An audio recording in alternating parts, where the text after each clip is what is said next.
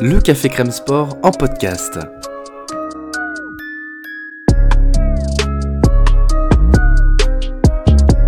Actualité, analyse, débrief, le CCS, c'est LE média qui vous permet de comprendre le sport. Football, sport américain, rugby, tennis, sport mécanique, divers ou de combat, vous l'aurez compris, tous les sports sont à l'honneur au CCS.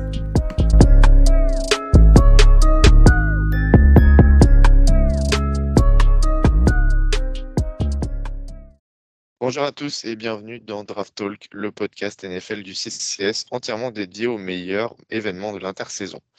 Pour cet épisode final avant la draft 2022, votre duo habituel, Cyprien et moi-même, vous avons réservé une discussion totalement consacrée à tout le processus de l'événement. Qu'est-ce qui a changé pendant le processus pré-draft? Quels joueurs s'est démarqué? Quelles équipes détiennent les clés du prochain week-end? On en discute aujourd'hui avec Cyprien. Comment ça va mon Cyp?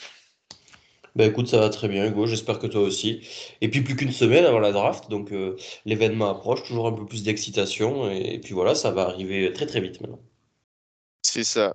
Bah là, ça, l'excitation se transforme en impatience de mon côté, mais euh, encore, encore un tout petit peu et on y est. Ah oui. Euh, et bien sur ce, on se lance sur notre bonne discussion. C'est parti.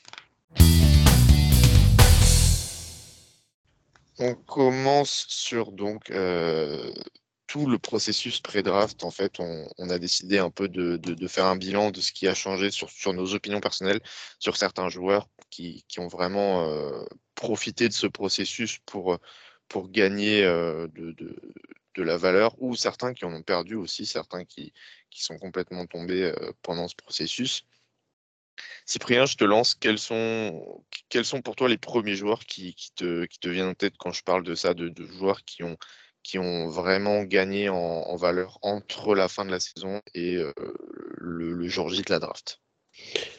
Alors, je vais faire juste une petite parenthèse avant en disant que tout ce qui est processus pré-draft, tout ce qui est euh, notamment combine, mesurement, euh, même senior ball, les mesures du senior ball et, les, comment, les practices, c'est différent au senior ball encore, mais en tout cas, tout ce qui est euh, mensuration, etc., euh, chiffres, courses, vraiment chiffres bruts et scores athlétiques, ce sont des outils qui permettent de, euh, de comment d'être de s'assurer qu'un joueur est bon comment athlétiquement en plus que en plus d'être bon techniquement donc on tape donc c'est s'assurer qu'on a un bon athlète un athlète au moins potable et un athlète niveau NFL, parce qu'il faut avoir un athlète niveau NFL. Et donc, ceux qui n'ont pas des bons scores en athlétisme, effectivement, eux vont chuter très très fort dans beaucoup beaucoup de boards. Par contre, l'effet inverse n'est pas vrai. Si vous n'avez pas une tape, euh, une bonne tape, mais que vous avez un score athlétique excellent, euh, euh, faire, enfin, être un bon athlète ne va pas faire de vous un bon joueur NFL. Être même un athlète excellent ne va pas faire de vous un excellent joueur NFL. Donc il faut faire attention à ça et ne pas non plus euh, surinterpréter des résultats athlétiques bruts, toujours s'appuyer sur euh, le résultat athlétique, le contexte autour et puis bien sûr les, tapes euh, techniques et, physiques de ce qui est fait sur le terrain pendant la saison. Voilà, c'était juste un petit point.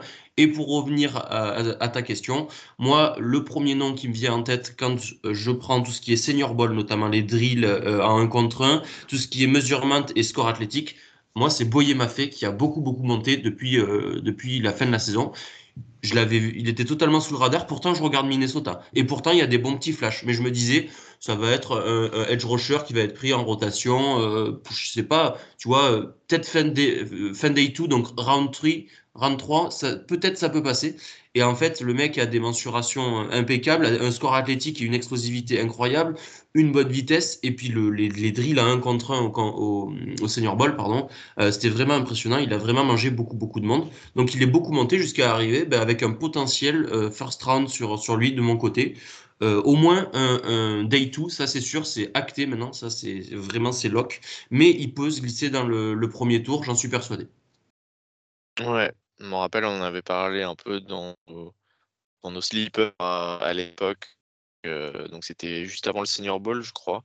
Et c'est à partir de là où son, son stock est, parti en fusée. Et à partir de là, je crois que depuis, il n'a pas quitté le premier tour dans, dans les mock drafts. c'est un choix très populaire sur les fins de premier tour entre lui et Arnold et Biketti pour les, pour, les, mmh. pour les équipes qui cherchent du pass rusher à, développer. en, soi, ça, comprends parce que comme tu dis, il y avait quand même beaucoup de flash sur, Ah oui, sur, Les, sur les matchs. Il y a aussi des moments un peu moins, moins, moins bons. Je pense notamment sa défense contre la course qui est assez, assez suspecte. Mais voilà, le mec hyper athlétique. Je crois qu'il a eu un 10 en RAS, non? Je vais te dire ça tout de suite. Hum, je ne crois pas qu'il ait eu 10 parce qu'il n'y a que Jordan Davis qui a eu 10 et, deux autres joueurs, quelque chose comme ça. Donc je suis pas sûr. donc on a dit Mafé. 10 official. Si, si, tu as raison. RAS de 10 official. Ouais, c'est ça. Bon, en même temps, cette année, ça a un peu pété dans tous les sens, les, RAS. Et les edge, le, le, le, taux d'athlétisme des edge est incroyable cette année. Ouais, oui, oui. Mais euh, toutes les positions, j'ai l'impression. Comme tu dis, il y a eu plusieurs disques qui sont tombés, ce qui est quand même euh, très très rare, on va pas mentir. Mmh. Euh, donc, donc voilà, ça a été un de ces, ça a été un, une des stars, en gros, du, du, du, du combine. Et donc, on l'a dit aussi, je crois qu'il est MVP du Senior Bowl, c'est pas ça? Euh, MVP défensif, ouais, je crois. Ah voilà. Alors, euh, attends. Boyer m'a fait là, j'ai un 9.9, tu vois. Euh, bon, ça change pas grand chose. ok, voilà, mais on est dans ces. Ah ouais, on est dans ces ordres de grandeur, quoi. Ouais, Trevor ben, Walker, le 10, du coup.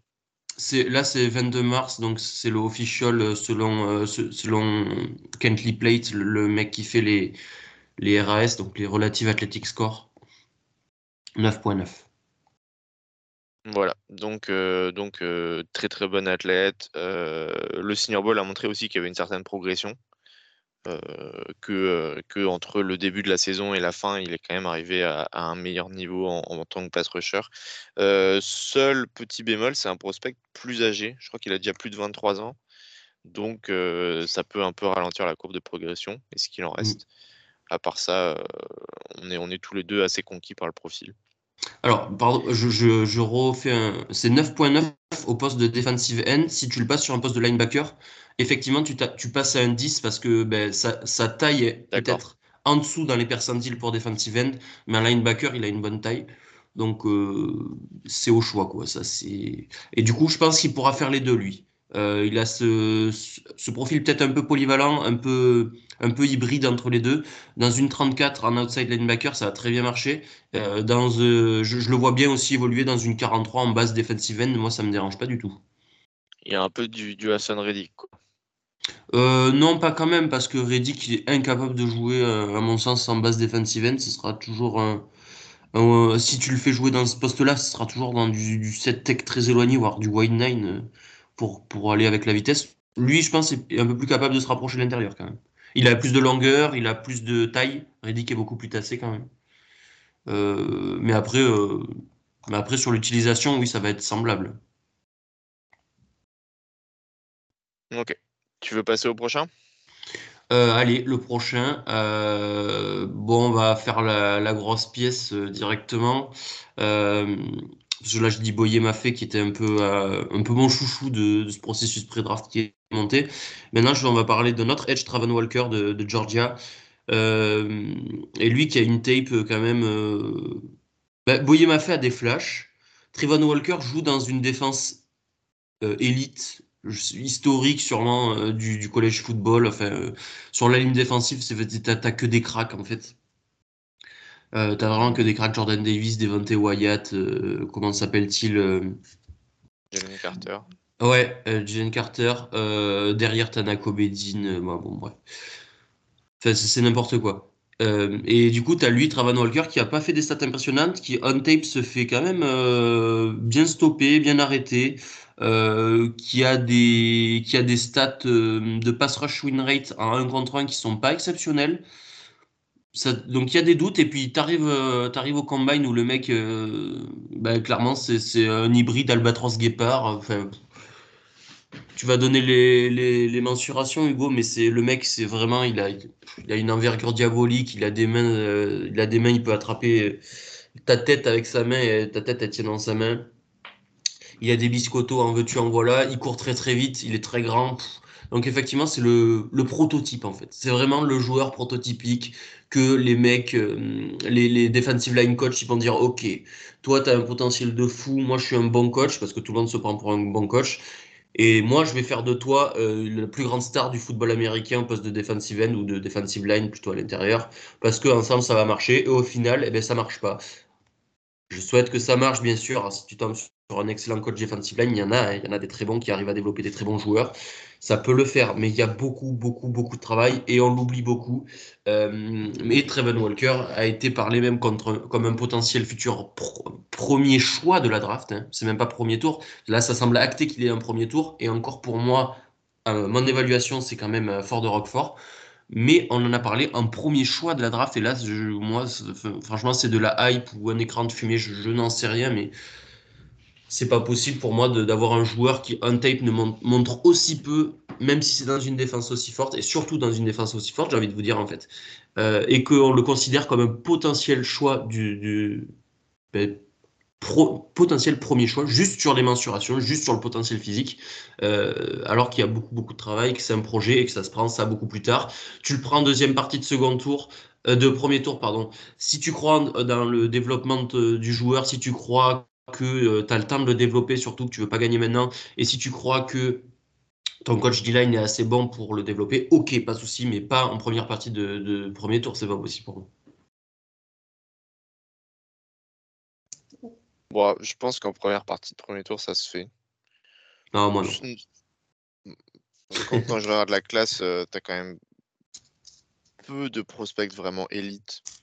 Donc, il y a, je pense que aller passer le pic 7-8, euh, tu peux vraiment commencer à, te dire. Euh, comme tu dis, ça reste un. Enfin, c'est le meilleur athlète qu'on ait vu à la position depuis Miles Garrett. Donc, pour moi, ça, ça peut se comprendre. Mais il n'est pas, il est pas, enfin, on tape, il n'est pas à, à ah un non, petit non, de pied de ce qu'a montré Garrett. Hein, c'est... Ah non, non, mais c'est oui, c'est, c'est clair, c'est de la pure projection. Mais, mais. Euh, ouais, mais alors à ce moment-là, qu'il, aille faire du, de l'athlétisme. S'il est athlétique, va faire de l'athlétisme, va pas faire du foot. Bah si. Enfin, non, mais oui, je, bien sûr, si tu veux faire du foot, fais du foot. Mais, euh, mais pour moi, non, non, c'est pas. Enfin, tu me parles d'Edge, euh, Hutchinson, Thibodeau, Jermaine Johnson, Karl Aftis, David Ojabo avant sa blessure. Ça, c'est des mecs que je prends avant lui. Hein. Donc, faut qu'il tombe à un moment. Oui, peut-être pas Aftis, mais disons que. Alors, si, tu es une équipe où tu as confiance en ton, ton coach de ligne, ton, coach de ligne, il vient, il arrive, il fait un PowerPoint, il te dit on va l'utiliser comme ça, on va le faire défendre la course sur les premiers downs, on va le mettre à l'intérieur sur les deuxièmes, euh, je vais lui apprendre à faire ceci, cela. Tu peux. Franchement, dans une autre classe, j'aurais été d'accord, mais pour moi, cette classe est tellement limitée en, très très bon prospect que tu peux dire, euh, plutôt que d'essayer d'avoir un bon prospect, tu peux essayer d'avoir le meilleur prospect de cette classe dans, dans 3 ans. Je, je, peux, je peux comprendre les deux parties en fait. Enfin, je pense que de toute façon tout le monde est d'accord pour dire qu'il n'a pas été, il a rien montré euh, en université. Certains te diront les outils, je peux en faire quelque chose. D'autres te diront non, tu peux pas en faire quelque chose parce que on n'a jamais rien fait mmh jusqu'ici. Mmh. Moi, je peux comprendre les, les, deux points de vue. Après, euh, oui, enfin, comme tu dis, euh, premier choix de la draft, ce serait. Enfin, moi, je serais mort de rire si ça arrive. J'ai pas d'autres mots. Enfin, comme tu dis, je déjà, je, je conçois toujours pas qu'on puisse le, prendre avant Thibaudot. Il faudra vraiment que Thibaudot ce soit un connard absolu pendant mmh. les interviews. Euh, enfin, comme tu dis, voilà, au moins il y, a au moins deux ou trois pass rushers qui devraient passer avant lui. Ojabo avant sa blessure, ça passe largement avant lui. D'ailleurs, ça me rend tellement triste pour Ojabo.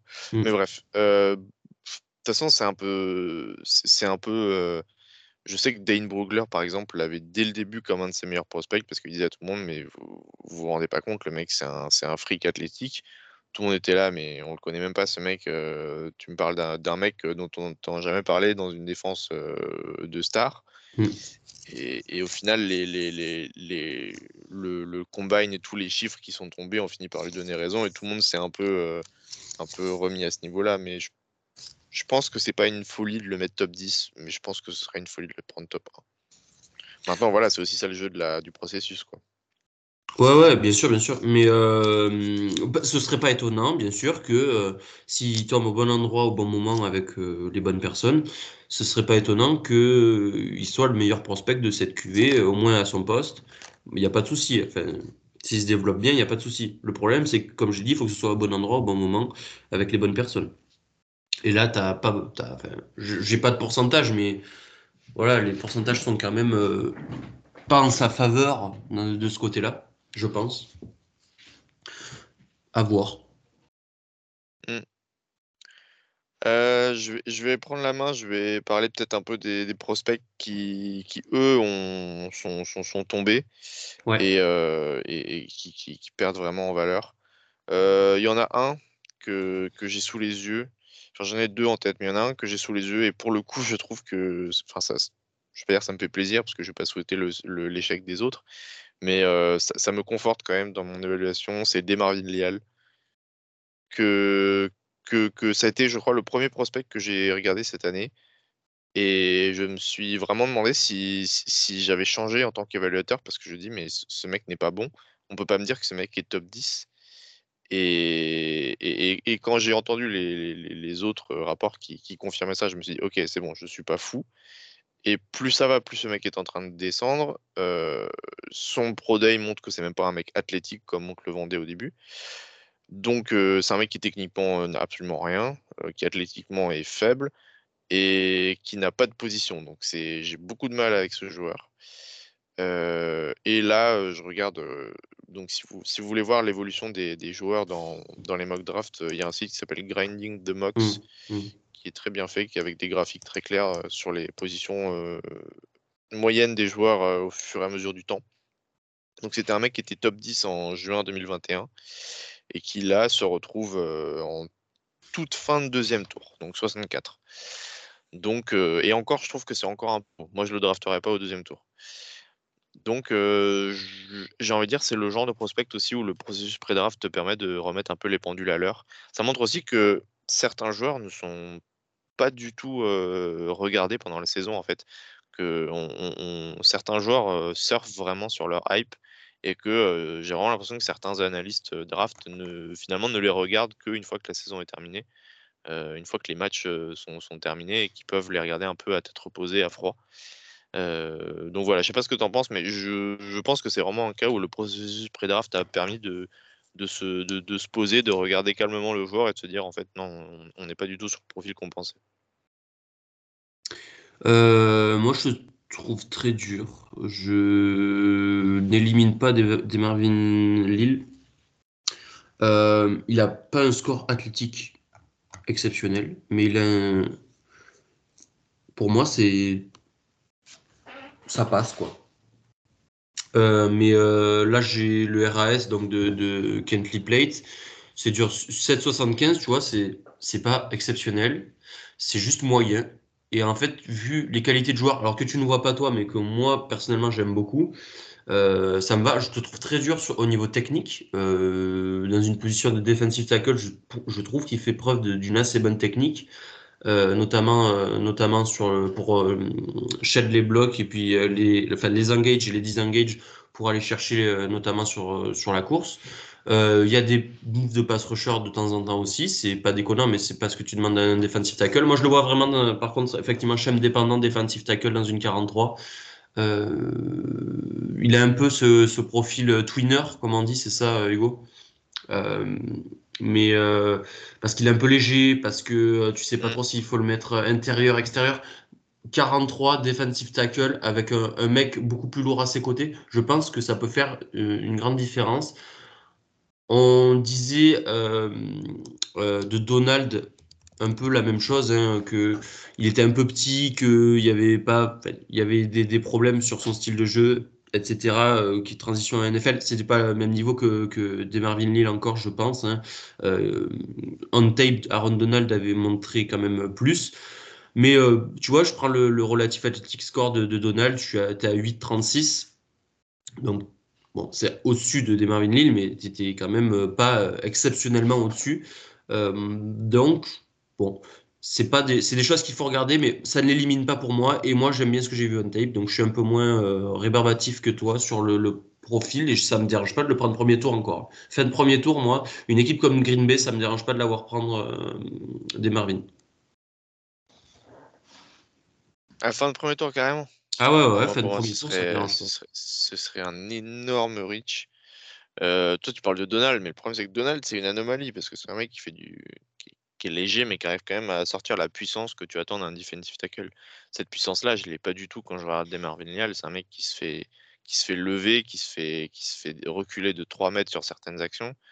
Je ne euh, peux pas du tout en faire un, un defensive euh, à temps complet pour l'instant, à part si vraiment tu, le fais prendre de la masse. Pour moi, comme tu dis, c'est un twinner, et dans ce cas-là, tu le fais jouer defensive end au début et tu le rentres euh, à l'intérieur sur les, sur, les, sur les troisièmes tentatives pour schématiser.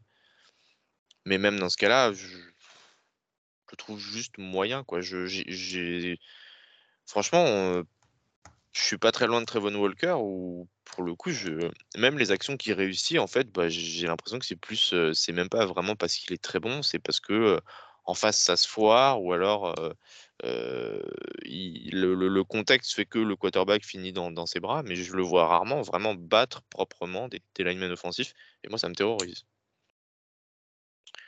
on passe au suivant, un autre un joueur que par contre j'aime beaucoup et qui lui pour le coup a été un peu victime de, tout ce process de, de, mensuration, de combine et tout, c'est Roger McCreary, euh, cornerback d'Auburn, que je pense que tu aimes beaucoup aussi parce que c'est un joueur qui est mmh. quand même vachement beau à avoir joué, euh, qui, a eu, qui a eu pour le coup une excellente saison. le mec s'est tapé John Dodson et Jameson Williams dans la même saison, il les a pris un contre un et il les a shadow pendant tout le match et il a été excellent.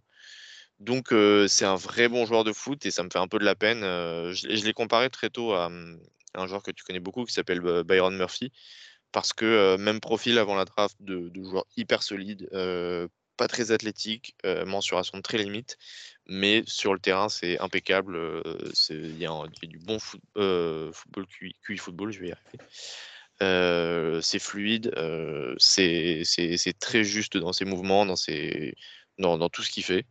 Mmh. Mais voilà, est-ce que ça va pouvoir tenir en NFL avec des petits bras, une vitesse très moyenne? Je ne sais pas. Mais je lui souhaite en tout cas. J'espère vraiment qu'il y arrivera, mais malheureusement pour lui, sur la balance et, et quand il faut mesurer, c'est très très très limite. Ouais, ouais, c'est ça qu'il a desservi, c'est notamment la longueur de ses bras. Hein, et, plus que ça, son envergure qui reste un poids, enfin qui reste dans la moyenne très basse. Mais, euh, mais quand tu es un corner, tu aimes bien avoir des longs bras, tu aimes bien avoir une bonne envergure pour aller. Ça te donne peut-être plus de ball skills. Alors, c'est pas le problème. À mon avis, faut, faut vraiment pas s'attacher à ça avec lui. Euh, il a quand même euh, montré certaines choses, mais c'est vrai qu'il ne va pas très vite. Donc, il n'a pas des grands bras, etc. mais son jeu est ailleurs. Alors, c'est important pour un corner d'avoir une base de vitesse assez solide. il y a des gens qui testent moins bien au combine que in-game. Je, pense que c'est le cas pour McCreary moi, on tape, je trouvais qu'il allait plutôt vite. Ça allait, quoi. Il arrivait à shadow beaucoup de, beaucoup de receveurs sans être rapide. Donc, des fois, voilà, la vitesse évolue entre euh, ce que tu fais euh, sans les pads et avec les pads. Pour McCreary, c'est peut-être le cas. Hein. Je, là, c'est du conditionnel encore. Mais ce qui n'est pas au conditionnel, c'est, tu l'as très bien dit, le QI de football, éliminer les routes, euh, trouver la bonne route, être là avant que le receveur sache qu'il va y aller. Ça, c'est impressionnant. Donc, c'est des choses que tu n'apprends pas athlétiquement et c'est des choses qui sont dures à apprendre aussi, pour le coup. Ça peut s'apprendre, mais c'est dur à apprendre. et notamment à son niveau déjà d'expertise dans le domaine. Donc c'est toujours un mec, personnellement, ça, l'élimine du premier tour, très clair. Chercher dans le second tour un Roger McCreary. Euh, voilà, sans problème, je vais le chercher en second tour et ça fera un bon cornerback en NFL. Peut-être jamais excellent, mais ça fera un bon cornerback au moins numéro 2. Ça, c'est ce que je lui souhaite, mais pour moi, c'est vraiment le, meilleur cas pour lui, malheureusement. ce que j'aimerais bien, c'est qu'il arrive à transitionner dans le slot, auquel cas il pourrait euh, au moins avoir un rôle de titulaire à plein temps et, potentiellement se trouver une polyvalence qui le, rendrait, qui lui donnerait encore plus de valeur. Mais c'est sûr, ce sera jamais un numéro 1.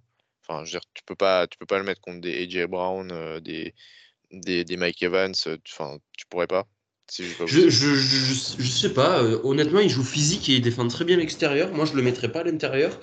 je le mettrais peut-être sur, sur le receveur numéro 2, clairement, peut-être pas en, X contre un contre un contre le, le, X receveur extérieur à gauche.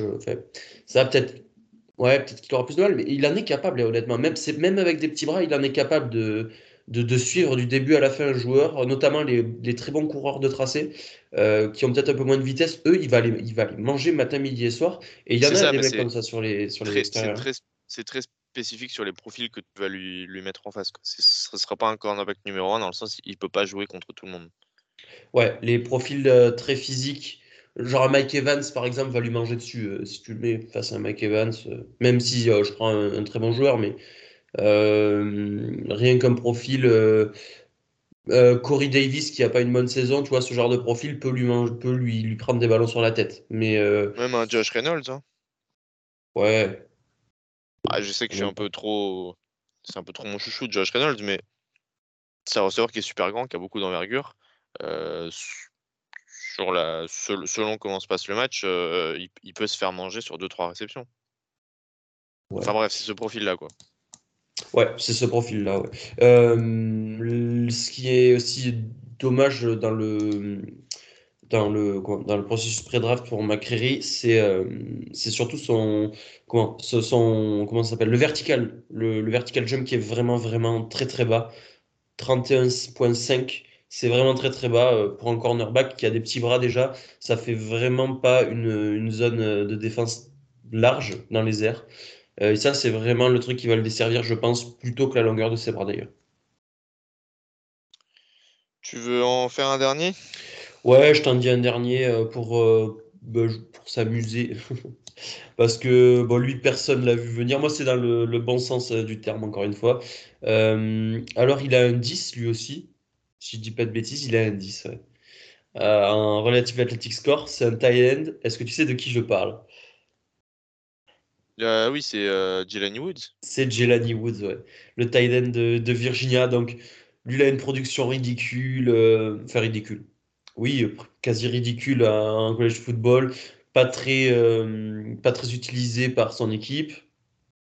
hormis pour bloquer, etc. Mais par contre, c'est juste un monstre athlétique 6-7 euh, en, taille, euh, des scores d'explosion, de, donc euh, en vertical et en broad jump excellent, des scores de vitesse excellents, 4,61 ou 40 yards, c'est vraiment excellent. Un tricon, tu te dis le mec est grand et du coup il a une agilité moindre, une explosivité peut-être moindre. Le tricon c'est 6,95 c'est 90e percentile des Thaïlandais, tu vois, c'est, un truc de fou. C'est, tout simplement le, le qui a le meilleur, enfin, qui, qui, est premier sur 998 Thaïlandais depuis 1987, quand on fait le Relative Athletic Score, donc euh, fallait le citer, parce que lui, il est beaucoup monté pour ça aussi. Euh, c'est un mec euh, à polir, et sur un poste de Thaïlandais où, où le développement, même pour les joueurs qui sont très bons au niveau CFB, est plutôt long en NFL, ben, c'est pas euh, déconnant d'aller chercher ce genre de profil. Par, moi, je dirais pas le prendre euh, deuxième tour, mais troisième tour, tu vois, c'est le genre de profil que tu peux aller chercher. Ça, ça m'irait, tu vois, d'aller chercher un Jelani Woods, Woods, troisième tour pour le développer un peu sur 2-3 ans, parce que ça va quand même prendre un peu de, un peu de, de temps. Euh, mais il a en tout cas des outils physiques qui sont quand même exceptionnels et qu'on n'a jamais vus. Euh, et au contraire, par contre, je te fais un mec qu'on a descendu un peu, Jalen Widermeyer, qui était quand même le tight numéro 2. Dans beaucoup de second tour, il était pris, qui a eu lui une bonne production avec Texas A&M, qui a très très très très mal, euh, qui a été mesuré, euh, que ce soit athlétiquement, que ce soit dans les mensurations. Enfin, même si dans les mensurations, il a une certaine taille, mais au niveau du poids, etc. donc lui, il a beaucoup chuté et ça, ça presque, ça l'a éliminé de, de, draft class de, il va peut-être aller en, undrafted, c'est un peu, c'est un truc de fou. Euh, pour moi, c'est quand même un mec que tu vas prendre avec euh, un sixième, un septième tour. Hein. Tu, tu, vas pas attendre qu'il aille en undrafted pour qu'il choisisse son équipe, parce que c'est un mec qui peut produire vraiment euh, en sortie de banc, en death chart. C'est un très très bon gars. je pense qu'il faut pas passer dessus non plus. Tu es étonné que tu pas parlé de ton chouchou Germain? Non, mais en fait, en fait, si tu veux, tu, tu m'as demandé euh, ceux qu'on voyait plus haut après le processus pré-draft. Moi, je le voyais déjà très très haut, donc ça n'a pas changé. Ça n'a pas changé mon, avis, si tu veux. Moi, le, le, fait que, que ces mensurations et, enfin, et ces tests athlétiques m'ont quand même beaucoup rassuré parce que c'est un joueur sur, le, ouais, sur ce que je voyais sur les matchs, je le trouvais un peu limité athlétiquement. Mmh. Et finalement, déjà grosse envergure, ça, ça m'a fait plaisir à voir. Ça veut dire que tu peux continuer à, bull rush, à, à attaquer les, physiquement les, les, offensive tackles adverses. Le combine a été excellent, donc il y a quand même des, mensurations et des mesures athlétiques qui te rassurent. Ouais, je suis d'accord. Ça, ça m'a beaucoup fait plaisir. Et j'en, j'en rajouterai juste un pour terminer sur ce dialogue, c'est Derek Stingley, sur lequel j'ai été assez négatif pendant tout le processus. Moi aussi, tu, fais bien de le, tu fais bien de le mentionner. Oui. Et je t'avoue que je pensais pas pouvoir être aussi optimiste sur un joueur après un, un, Pro Day. Normalement, enfin, le Pro Day, c'est pas des trucs qui m'intéressent. Mais en l'occurrence, le fait déjà qu'il ait pu participer à son Pro Day et, faire des, tests qui sont pas exceptionnels, mais qui sont bons euh, six mois après une Lise Frank, qui pour moi c'est la pire blessure de ce sport, c'est pire que les croisés, c'est pire que, le tendon d'Achille. C'est une blessure qui, est extrêmement long terme, qui peut t'handicaper pendant deux ans. Le fait qu'il puisse au bout de six mois sortir des, chiffres athlétiques totalement viables, ça m'a beaucoup rassuré. Et surtout, j'ai appris, ben alors ça c'est peut-être ma faute, j'étais peut-être mal renseigné, j'ai appris que son, sa blessure était arrivée pendant le, camp, euh, le camp d'été, euh, donc en 2021. Il a joué dessus, ouais. Et voilà. Début de saison. ce que, ce que je disais dans les précédents podcasts où je trouvais que, que je, disais on dirait qu'il a pas envie de jouer, il joue lentement, il joue. Bah, si tu joues sur une liste frank, ça se justifie quand même beaucoup plus. Mmh. c'est quelque chose que je comprends beaucoup mieux. Donc, tout d'un coup, beaucoup de questions que j'avais par rapport à lui, se, entre guillemets, trouvent leur réponse. Donc, moi, ça m'a beaucoup rassuré. Ouais, ouais, et puis moi, c'est surtout le. Bon, on savait qu'il allait vite, mais pareil, tu, tu reviens d'une string et tu, tu poses un 4,37 euh, sur certaines montres de scout à ton, à ton Pro et euh, tout en facilité. hein. Quand tu regardes la vidéo de la course, le mec, il, il relâche sur les 10 derniers yards. Il y a un potentiel athlétique monstrueux, même si ça aurait pu être encore plus fou, en fait, s'il n'avait pas eu sa blessure. Tu as la longueur, tu as, hum, la vitesse tu as l'agilité, tu as l'explosivité, tu as la hauteur. Ah, c'est vraiment as un, mix détonnant. Et si tu regardes saison, sa saison freshman qui est exceptionnelle, bah, tu as les flashs qu'il te faut sur on tape. Donc, en fait, moi aussi, j'ai revu mon avis sur Derek Stingley. Je suis même à te dire que Derek Stingley, pour moi, ça peut partir top 3 de la draft. Voilà. Oui, ça m'étonnerait beaucoup moins. Je, continue de penser que, que Sauce Gardner, euh, lui, est quand même supérieur. Je préfère aussi Sauce Gardner mais le potentiel et le, le, le, le plafond de Stingley est plus élevé. Alors, et le plancher est déjà bien haut. Hein. C'est quand même très très bon. Même si je pense que Gardner a un plancher plus haut aujourd'hui. Euh, mais pour moi, voilà, c'est le genre de mec que tu vas chercher. Les Texans, par exemple, avec leur pic numéro 3, ça peut totalement être euh, le, le, pic euh, à ce moment-là, pour moi, donc jeudi prochain, à la draft. Mmh. Non, ce serait, ça me très bien. Bon, on passe à la prochaine catégorie. On avait nos draft crush, donc traduisez nos petits coups de cœur de la draft. Donc, première règle, on s'est dit pas de premier tour ou alors vraiment fin de premier tour. Et puis, du coup, c'est vraiment l'occasion pour nous de, parler des, prospects dont on n'a peut-être pas assez entendu parler, dont vraiment on a été surpris quand on les a regardés. On, a vraiment découvert des, joueurs qu'on aimait bien. Euh, je, te, laisse euh, nous en parler, Cyprien. Si le sujet vous a plu ainsi que nos interventions, n'hésitez pas à mettre les 5 étoiles ou à mettre un j'aime. Cela récompense notre travail et améliore notre visibilité. Merci d'avance.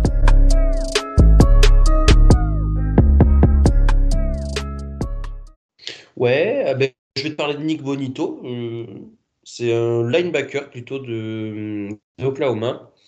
Alors je dis plutôt parce que c'est un linebacker, un outside linebacker dans, une 34, très clairement.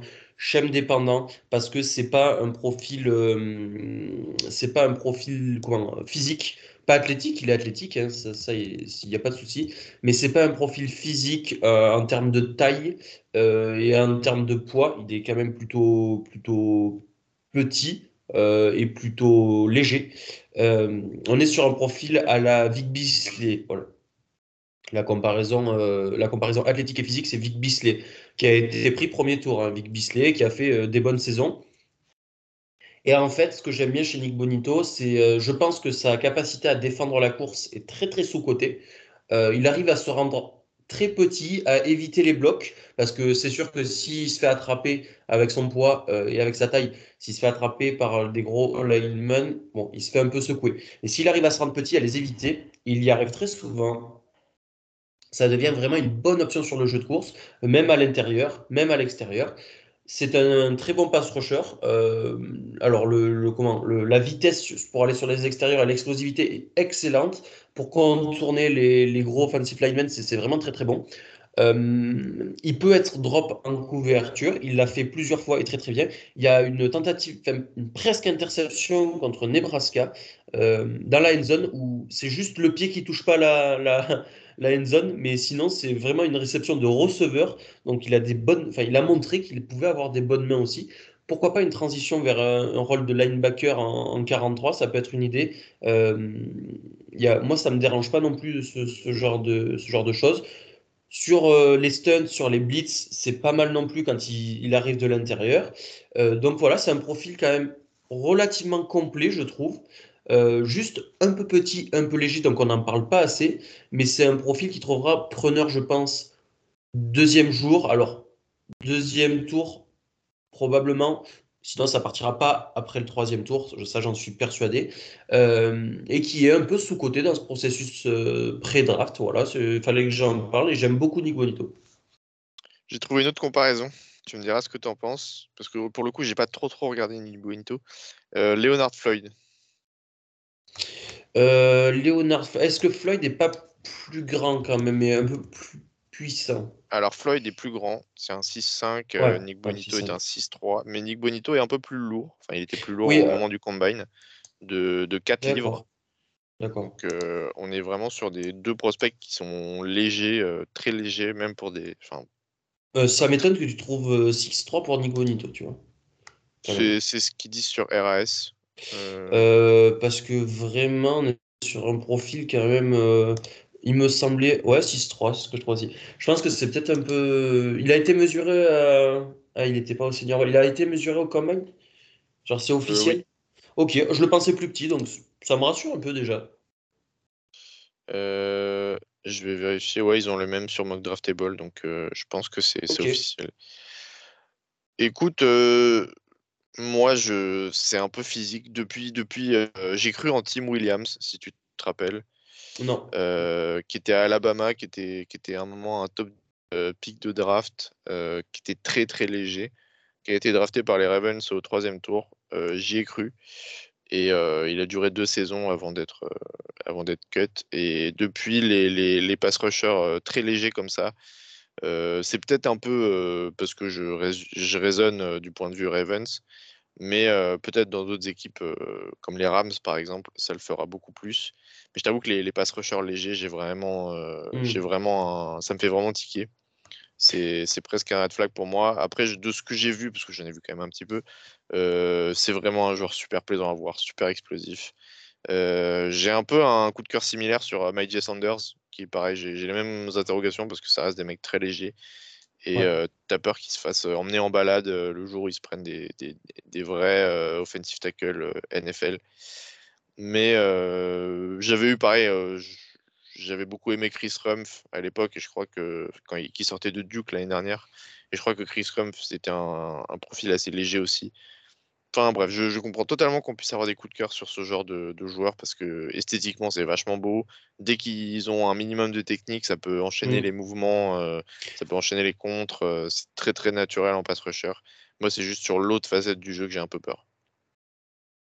Ah je, trouve qu'il défend plutôt bien la course, donc euh, c'est c'est ça qui m'a dit, qui m'a fait me dire ok, il est pas si mauvais, ça, ça, me dérange pas du coup de le prendre un peu un peu plus haut que ce qu'il a annoncé, tu vois. Euh, parce que étonnamment, mais je l'ai préféré contre la course que contre la passe des fois. Dans certains, Ah ouais. j'ai regardé, parce que là, le dernier que j'ai regardé, c'est Nebraska, où ça court beaucoup. Euh, ça passe quand même euh, moins. tu as un QB très mobile, c'était c'est Adrian Martinez. Et d'ailleurs, Bonito était utilisé en spy dessus. Et là, c'est impassable. Euh, Adrian Martinez qui a, qui a des jambes. Sitôt que c'était pas euh, Bonito en spy sur lui, le mec, il prenait les intervalles, il prenait euh, les espaces et il avalait les espaces, il allait chercher des first down avec ses pieds. Quand Bonito était en spy, c'était impassable et c'était vraiment même très intelligent dans le déplacement de, pour Bonito, l'amener euh, là où il sait qu'il va pouvoir le plaquer, etc. La technique de plaquage est bonne. Contre la course, il y a quelque chose. Et je te dis, même contre la course, entre les tackles intérieurs, il savait se rendre petit, passer sous les mecs, euh, aller, aller, chercher le, aller chercher de face, dans le bon intervalle, dans le bon gap, euh, le running back ou sinon faire passer, quand il était le, le free rusher, faire euh, des contours et aller faire des chase down euh, plaquages voilà, de, derrière le, le, running back, ça marchait aussi bien. Il en loupe quelques-uns, il en loupe pas beaucoup quand même. Plus euh, la polyvalence, euh, ça joue. Voilà. Moi, ça m'a rassuré vraiment sur beaucoup, beaucoup d'aspects, hein, vraiment de le regarder. J'enchaîne, je vais parler de Jalen Petrie. Probablement ouais. mon plus gros coup de cœur de cette draft. Euh, c'est le genre de joueur où tu. Enfin, genre, si tu regardes son profil pur, c'est peut-être pas le, le, plus facile à. Euh, comment dire Celui qui aura le plus de valeur parce que c'est pas un safety profondeur, c'est pas forcément euh, safety couverture compagnie. Mais euh, il, enfin, je le trouve tellement fort, tellement bon euh, en slot corner. il peut te couvrir n'importe quoi. Si tu veux courir dans sa zone, il va te, te, manger les running backs, il va te les plaquer, mais tellement proprement. Euh, je suis genre c'est vraiment le joueur même quand tu le regardes pas tu le vois. Le joueur euh, c'est un safety cornerback qui peut te faire 10 plaquages dans un match sans souci dont euh, 3 plaquages pour perte euh, défendre deux passes enfin il est très complet il est c'est un pur joueur de foot quoi. C'est un peu comme ça que je peux le dire. C'est tout ce que tu demandes euh, tous les fondamentaux les tous les petits trucs, il les fait. Et vraiment, en plus de tout, tout, tout ce, que, ce que les gens disent, c'est que c'est vraiment un, un, capitaine, vraiment, il y, y, a vraiment le, le, le, côté leadership qui va avec. Et euh, si, si tu n'as pas un. Je, je pense que c'est plus un strong safety ou slot cornerback selon, selon tes besoins. Mais ouais. tellement bon dans ce rôle-là. Je pense que tu le drafts et dès le premier jour, tu as le meilleur slot cornerback de la ligue. Ben, en plus, je, moi je rajoute, tu peux l'utiliser si tu veux euh, à la Jeremy Chin, euh, un linebacker aussi. Ça me dérangerait pas de le voir couvrir des tight ends, ça me dérangerait ouais. pas de le voir ouvrir des running backs euh, dans un poste de linebacker, ou même aller blitz, ou même, euh, ou même juste défendre en zone euh, sur, sur des zones de, normalement de, de linebacker. Il peut vraiment faire beaucoup, beaucoup de choses, et, et tu l'as très bien dit, naturel. C'est vraiment ce qui, moi aussi, ce qui m'a choqué quand je l'ai regardé c'est que même quand tu regardes pas lui, tu le vois, euh, que le mec est au bon endroit, au bon moment, qu'il comprend le foot, que pour lui c'est facile. Euh, c'est beau à voir. Et, et, juste un mec qui comprend le foot, ouais, c'est beau à voir. Et du coup, c'est un bon joueur avec des. En plus, euh, il a les capacités athlétiques pour jouer en NFL. Donc, honnêtement, juste en avant. Hein. Moi, je suis d'accord avec toi, Hugo. C'est vraiment un joueur que j'aime beaucoup aussi. Tu, tu veux en... enchaîner? Ouais, je t'en fais un autre. Je passe euh, du côté de l'attaque, allez.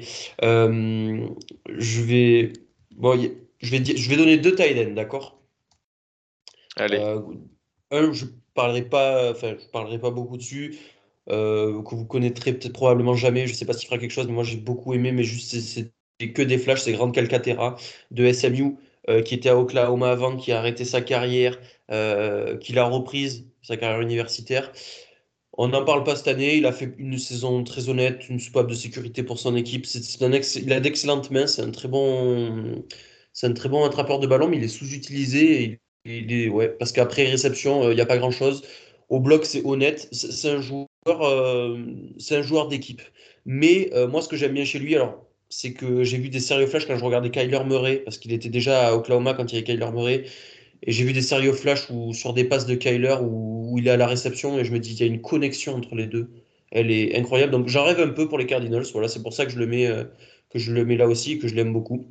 Mais sinon, le vrai tight end qu'il faudra surveiller pour moi, c'est Greg Dulcich de, UCLA. lui aussi, on aurait pu en parler quand même dans le, le processus pré-draft qui est, qui est, bien monté parce qu'il a fait. Alors, lui, c'est peut-être pas le, le, monstre athlétique qu'on a, comme on a parlé par rapport aux autres. C'est pas pour ça qu'il est monté. Mais par contre, sur tout ce qui est un contre un, sur tout ce qui est courir les routes, montrer qu'il sait courir les routes, avoir des mains excellentes et rattraper des ballons très compliqués, ça c'est incroyable. Euh, et en plus, euh, en plus euh, si, vous avez le temps, il y a une vidéo de Brett Coleman qui a classé ses tight il est, il est vraiment tout en haut lui aussi, et il décrit très très bien son jeu. et on est sur, sur quelqu'un qui est capable d'aller sur l'extérieur, de d'aller les espaces, d'aller dans une position de plus de slot, de, rattraper et de, rattraper les ballons et puis de produire après réception. Mais euh, vraiment, ses mains, moi, m'ont marqué. Euh, ses mains, sa capacité à attraper des ballons compliqués, ça m'a marqué. Et, euh, et puis voilà, c'est des, qualités de réception qui sont vraiment excellentes. Moi, j'adore ça chez les Titans. En plus, bon, c'est pas un bloqueur. Voilà, c'est pas le meilleur bloqueur, mais ça fera la, le, taf aussi en NFL, j'en ai pas de doute.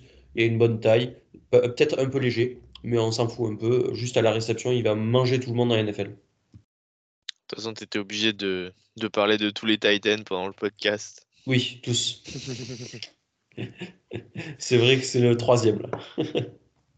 non, mais je t'en veux pas, je t'en veux pas, mais c'est une classe super intéressante en vrai. Il y a pas, y a pas, je pense qu'il y aura aucun premier tour, mais derrière. Euh, ouais, ouais.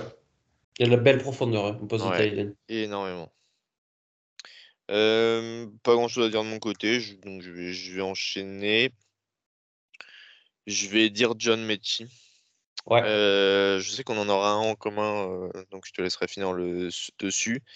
mais je vais, je vais, du coup, je vais, mon dernier ce sera John Mechie parce que j'ai l'impression que pour un joueur qui a eu la carrière qu'il a eu à Alabama, euh, pour un joueur qui, court aussi bien ses tracés, qui peut, qui peut directement être une excellente option numéro 2 dans une attaque, qui peut produire d'entrée, je trouve qu'on n'en parle pas du tout. Et je trouve ça un peu bizarre. Euh, je comprends que c'est une excellente classe de receveurs, qu'il y a beaucoup de, bons joueurs, euh, plus flashy, plus, plus, qui donnent plus envie de voir en NFL, ça je le comprends.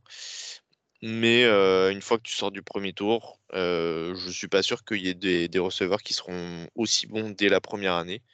Alors ce sera peut-être jamais un Pro Bowler, ce sera peut-être jamais un receveur à milliards, mais ce sera, ça fera 800 yards chaque année, ce sera un numéro 2 parfait parce que c'est typiquement le genre de joueur qui est complètement capable de, courir ses tracés pour les autres, qui comprend totalement le, mmh les concepts de passe et le fait que des fois ton tracé il sert juste à ouvrir celui de ton de ton de ton de ton pote, de ton coéquipier.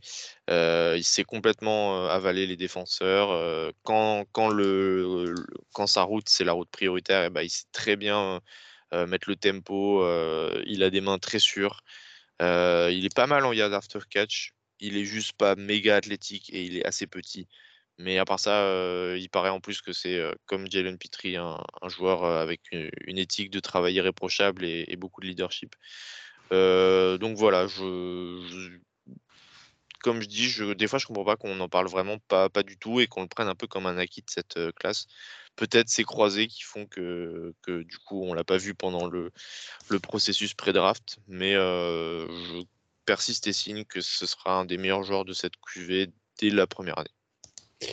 C'est bizarre. Euh, Devonta Smith, tu le mets à côté de Mechie, c'est le meilleur receveur de. c'est Iceman Trophy. Euh, Jameson Williams, un inconnu avant cette saison, tu le mets à côté de John Mechie, ça devient l'un des le meilleur euh, receveur de, l'année. En tout cas, en deep threat, il n'y a pas photo. Donc, ouais, John Mechie a quelque chose, dans, tu l'as très bien dit, dans libérer les espaces pour ses coéquipiers, euh, il court très bien ses tracés. Son, comment ça s'appelle euh, Pardon. Le, les releases, merci, merci moi. Les releases sont très très bons euh, face à n'importe quel type de joueur, soit des joueurs physiques, des joueurs moins physiques, mais plutôt rapides, qui vont drop plus vite. Il a toujours d'excellents releases que que ce soit en presse, que ce soit quand il est de l'espace. Derrière, il va pouvoir courir ses tracés et manipuler euh, un peu comme il veut euh, son défenseur, son vis-à-vis. C'est pas le plus rapide, mais une fois qu'il a le ballon dans, ses mains, il y, a une, certaine explosivité, il y a des changements de direction, etc. Il fait quand même une saison à plus de milliards hein, et, euh, et 8 touchdowns. effectivement, je suis bien d'accord avec toi. C'est quelqu'un qui, pour moi, se draft au deuxième tour. et qui n'a pas été assez, dont on n'a pas assez parlé effectivement dans le processus pré-draft. même les médias ne l'ont pas mis en avant. Mais, mais grand oui, Hugo, je suis bien d'accord avec toi que Mechi, c'est quelqu'un en receveur 2 qui sera, euh, qui sera déjà polyvalent slot et puis dans un rôle de Z. Donc si vous avez déjà un vrai numéro 1 en X, c'est vraiment le profil parfait, John Mechie. En plus, il sera prolifique, je pense, d'entrée de jeu. D'ailleurs, tu vois, je me disais l'autre jour, je le verrais très très bien chez toi aux Cardinals. Je pense que euh, ça, fait ça, fait longtemps que vous cherchez un bon receveur de slot. Euh, C'était pas Christian Kirk, quoique. C'était pas euh, Andy Isabella. Et bah, je pense que John Mechie en complément de, de DeAndre Hopkins, ça le ferait carrément. Ouais. alors, il y a, y a Rondale Moore, mais je pense qu'il sera utilisé plus dans, une, dans un rôle de, de, de halfback. c'est vrai que j'ai oublié Rondale Moore, pardon. Il sera utilisé dans un rôle de halfback, je pense un peu à complémentarité de James Conner, euh, backfield euh, vraiment à côté de Murray euh, comme un running back, quoi. Mais pour la réception. Bon, bref, ça c'est. Mais ouais, bah, John Mechie, moi je suis pas contre du tout. Même tu le développes, tu vois, parce que AJ Green a re-signé un contrat de un an. Alors, il aime bien ses, ses grandes targets, Kyler Murray, mais tu développes un John Mechie, tu développes quelque chose avec le quarterback, tu lui fais prendre des répétitions dans le slot.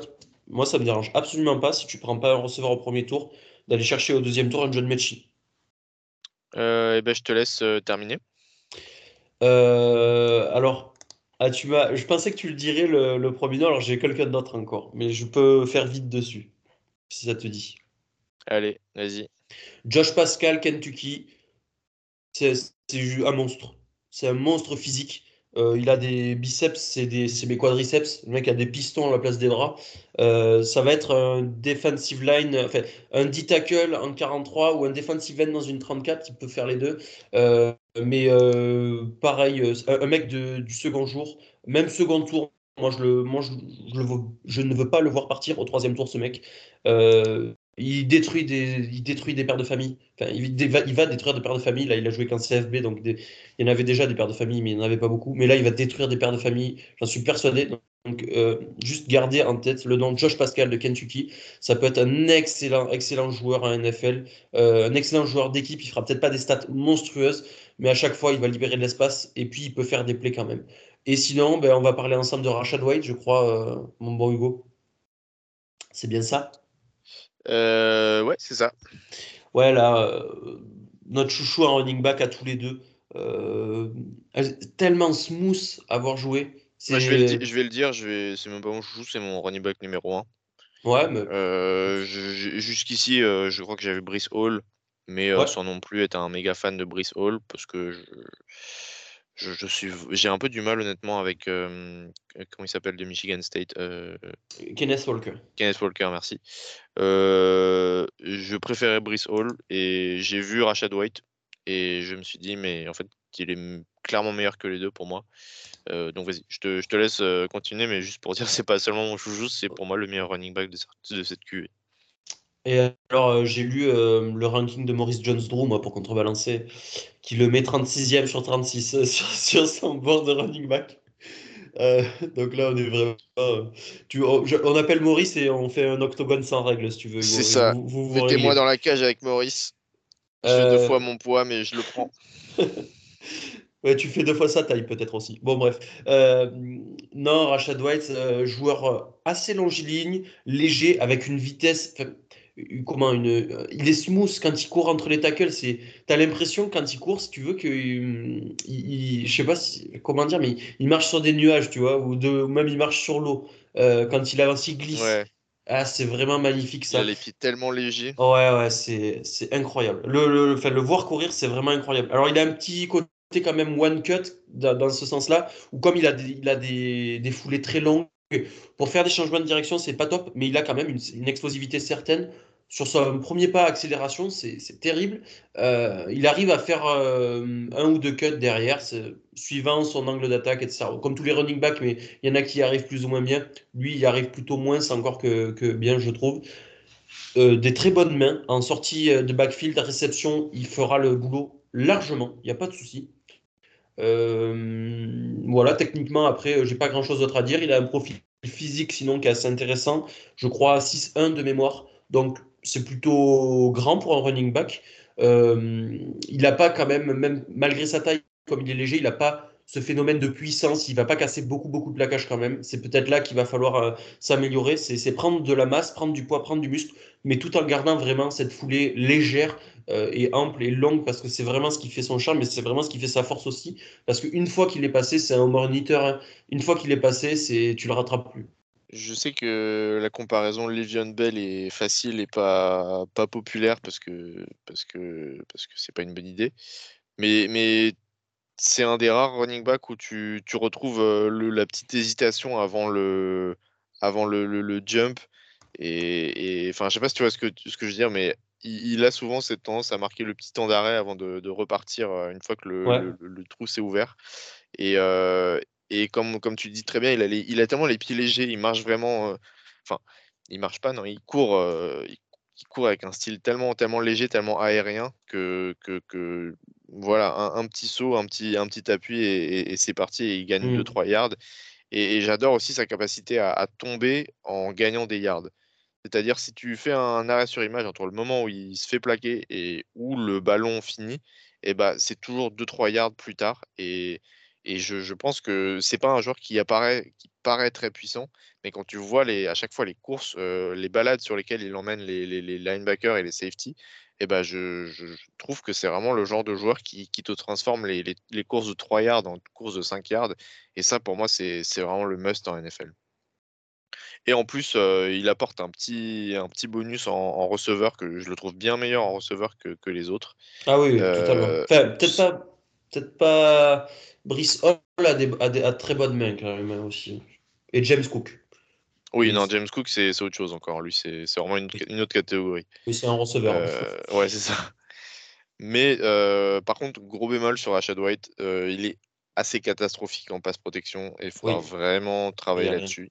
Il y a beaucoup de choses à revoir. Mais à part ça, je suis, je suis, je suis très très fan. Esthétiquement, c'est un plaisir.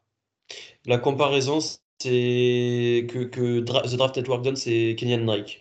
Sur le profil physique, c'est tout à fait ça.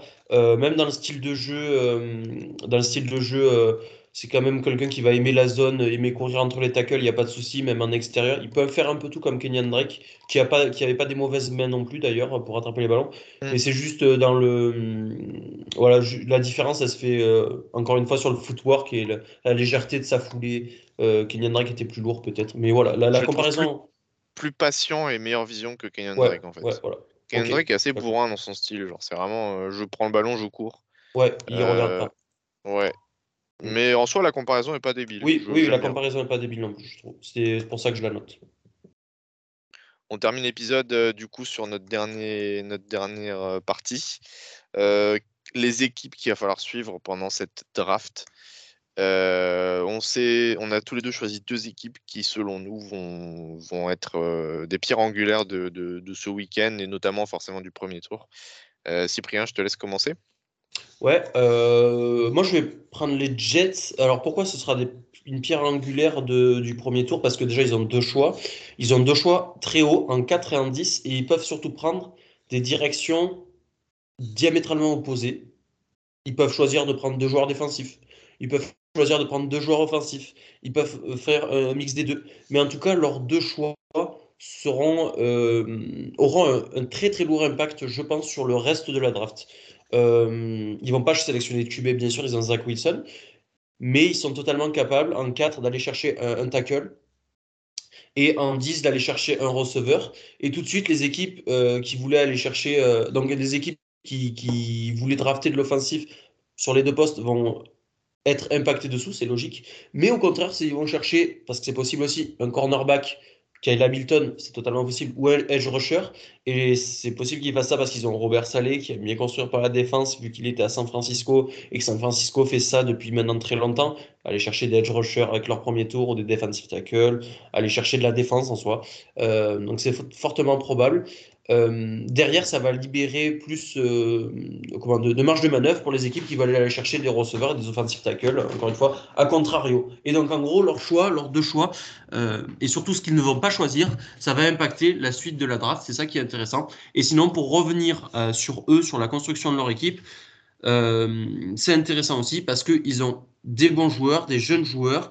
Euh, moi, je trouve personnellement que la bonne stratégie, ça va être d'entourer Zach Wilson et de vraiment l'évaluer avec les meilleures armes possibles pour savoir si oui ou non c'est un quarterback qui est capable d'être un franchise quarterback, qui est capable d'amener les Jets quelque part dans la ligue, notamment au Super Bowl. Ça, j'en suis pas sûr encore, comme je pense la majorité de la ligue. Euh, donc, ce que je ferais, c'est aller chercher un receveur forcément avec euh, les deux premiers choix. Et moi, j'irai chercher un tackle. Et au diable, euh, les gens me disent euh, oui, pas Noah Fant, pardon, George Fant a été bon. Beckton a été blessé, il va revenir, il a été fixé en poste de left tackle. On s'en fout. Beckton, il peut repartir sur un poste de guard, il peut retourner en right tackle, où je pense qu'il peut être d'ailleurs meilleur en right tackle. C'est un peu un avis que je partage avec Victor Roulier, qu'il a dit dans la mock, euh, draft live de TDA hier, euh, donc euh, c'était mercredi.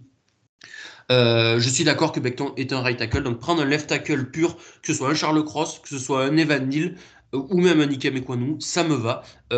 Charles Cross, ce serait vraiment pour moi le, le pic en 4. Charles Cross, c'est vraiment, ce serait vraiment une excellente idée pour les Jets tu protèges parfaitement euh, euh, Zach Wilson. Tu as tes deux tackles, tu as Vera Tucker à l'intérieur. Bon, tu, fais un peu avec ce que tu as, McGovern, je crois, euh, sur, le poste, sur les postes intérieurs. Et puis j'ai oublié le, dernier larron.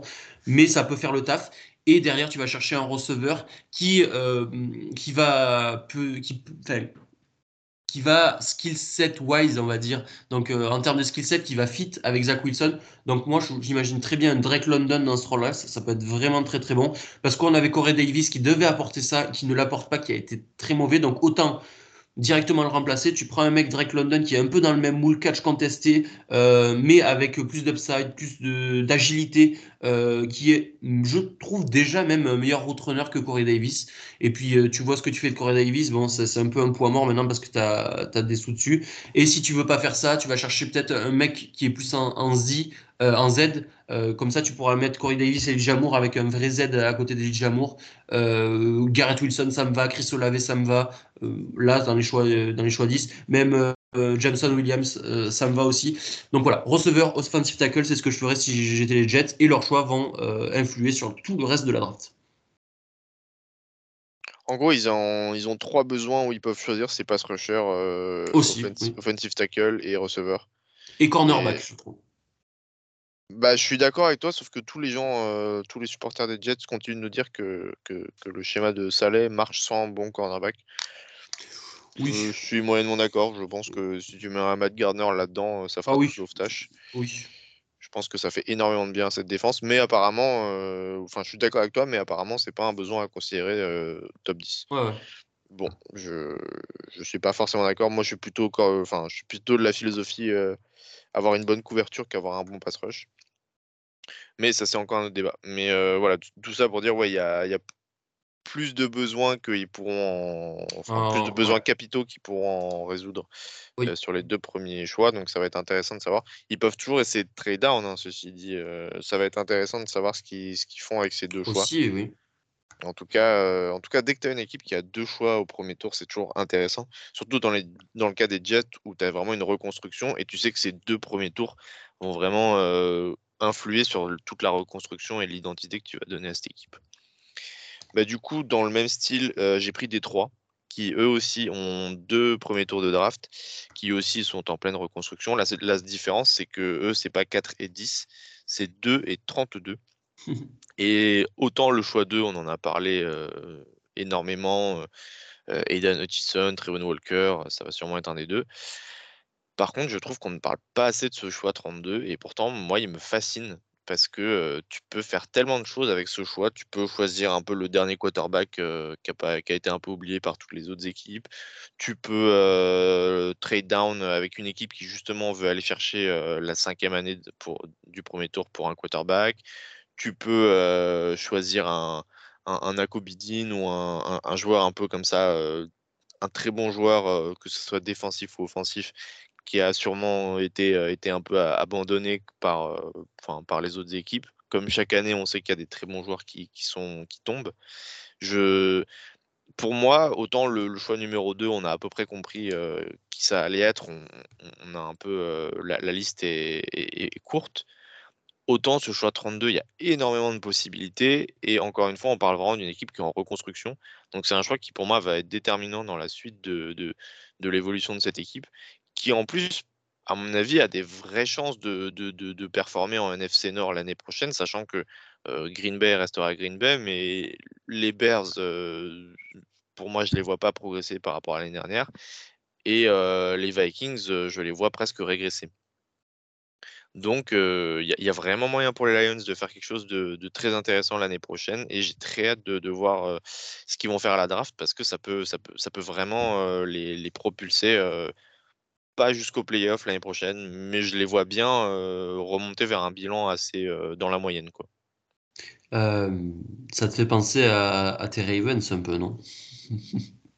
Le, choix 32 Ouais, le choix 32 avec, un, avec, un, quarterback qui tombe, que personne veut prendre, etc.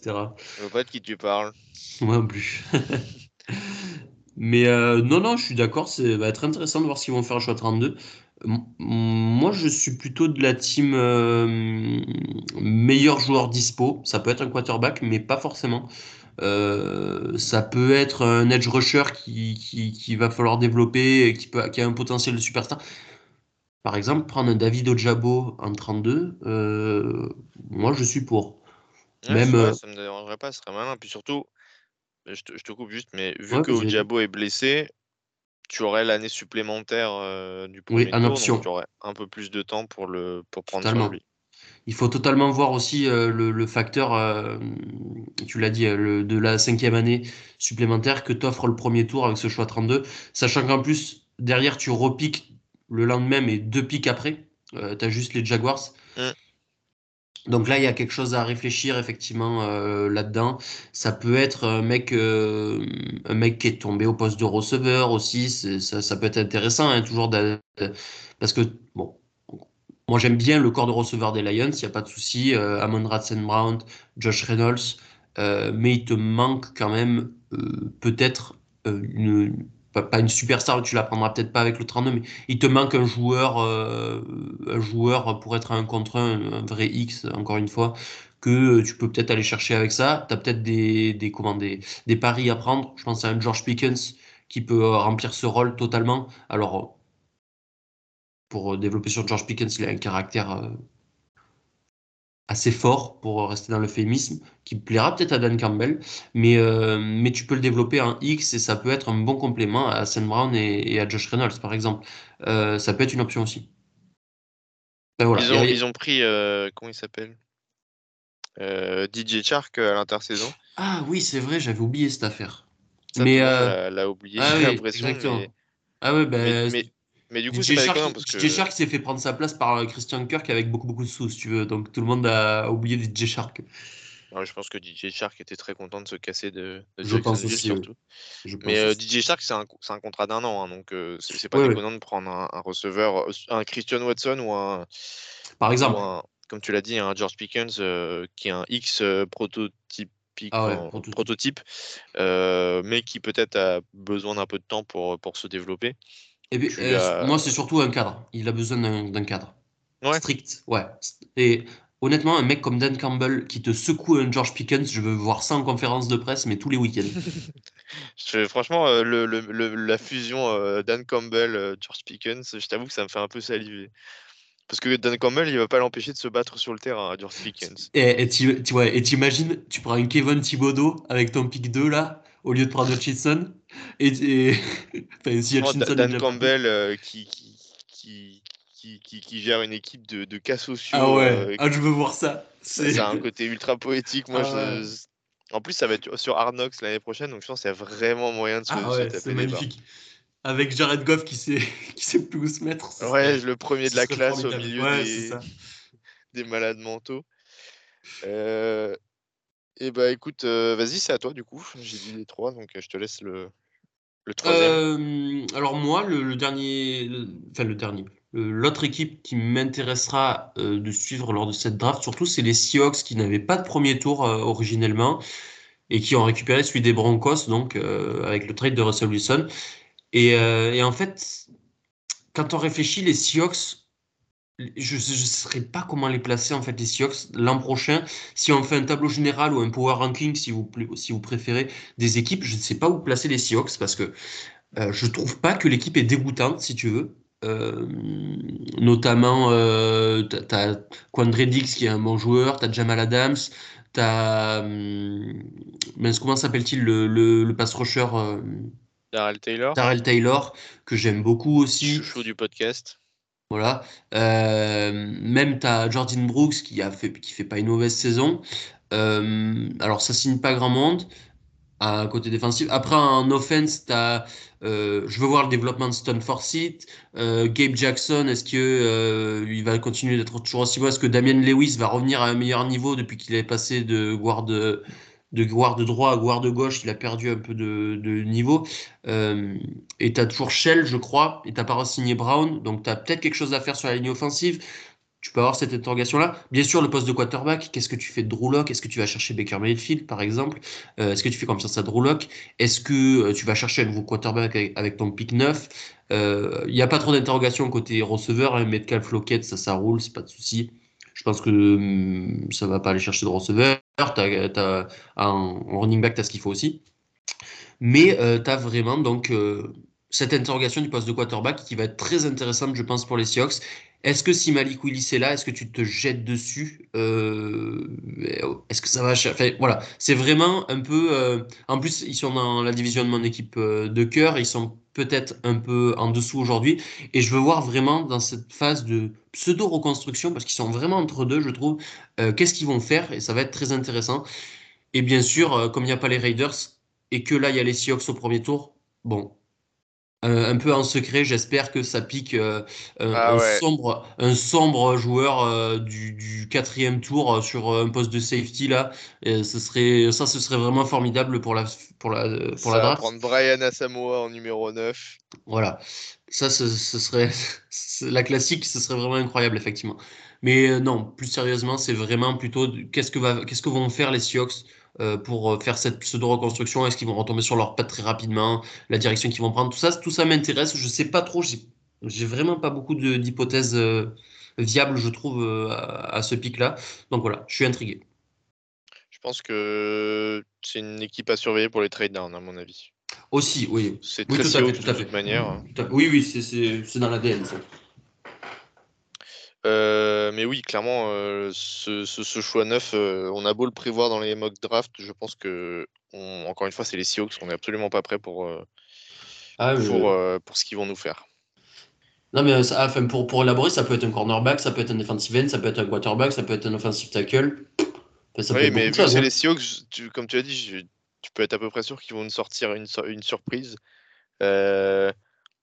Je sais pas, je, les vois mal faire comme tout le monde euh, s'attend à ce qu'ils font en fait justement. Euh, mais comme tu dis, quoi qu'il en soit, ça va, euh, ça va encore une fois définir où va leur équipe, parce qu'on ne sait toujours pas techniquement ce qu'ils prévoient de faire l'année prochaine. Donc pareil, c'est une équipe qui est vraiment au tournant. Je vais terminer avec Kansas City, qui, qui, qui, qui m'intéresse beaucoup depuis le trade de Tyreek Hill. Bien sûr parce que, parce que tout d'un coup, euh, tu as deux tours de draft euh, en 29 et 30 qui se suivent. Mais alors, pour remplacer la meilleure arme offensive de la NFL, euh, bonjour. Je ne pense pas que tu auras ça en 29 ou en 30. donc, tu as, tu as d'autres choix. Hein. Tu as les, choix de deuxième tour de Miami aussi. Donc, tu, tu as du capital draft, mais la tâche devant toi pour refaire cette attaque complètement. Parce qu'on oublie aussi que Travis Kelsey a 32 ans. Il va aller sur ses 33 ans l'année prochaine. Euh, tu peux plus mmh. t'attendre à la production habituelle de Travis Kelsey. Donc, le, trio magique, il, est vraiment sur, sur, le, sur la fin. Déjà, c'est plus un trio, c'est un duo. Et même ce duo, il, pour moi, il ne peut plus euh, être euh, aussi fort qu'il ne l'était par le passé.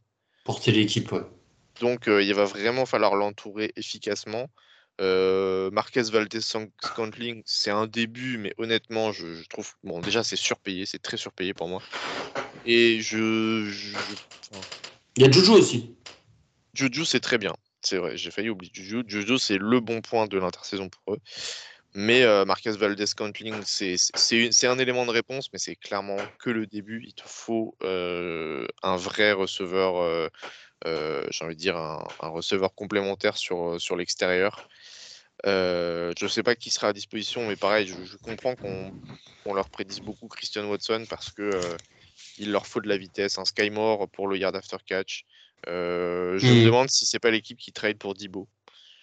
Peut-être que les 49ers veulent pas revoir Dibo au Super Bowl et, dans ce cas-là refuseraient de l'envoyer à Kansas City. Mais je pense que Kansas City euh, peut redonner euh, à peu près le même, euh, le même package que, qu'ils, ont, qu'ils ont reçu pour Tyreek Hill, peut-être un peu moins, et, se retrouver avec un, un, receveur qui, qui, pour le coup, fait presque aussi bien le boulot. Je pense que c'est le meilleur scénario pour eux.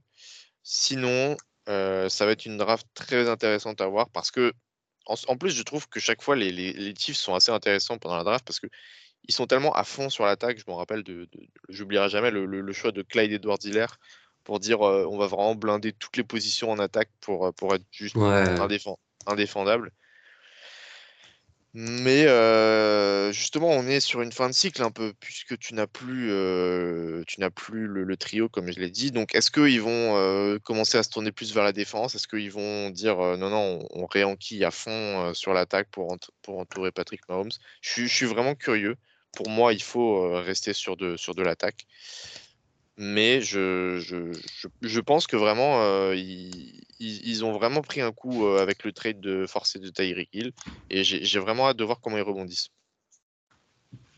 Ouais, ouais, ça va être intéressant. Ça peut être un candidat au trade-up, au contraire de. On a parlé du trade-down des Seahawks. Moi, je les imagine bien utiliser leurs deux choix du premier tour pour aller trade-up.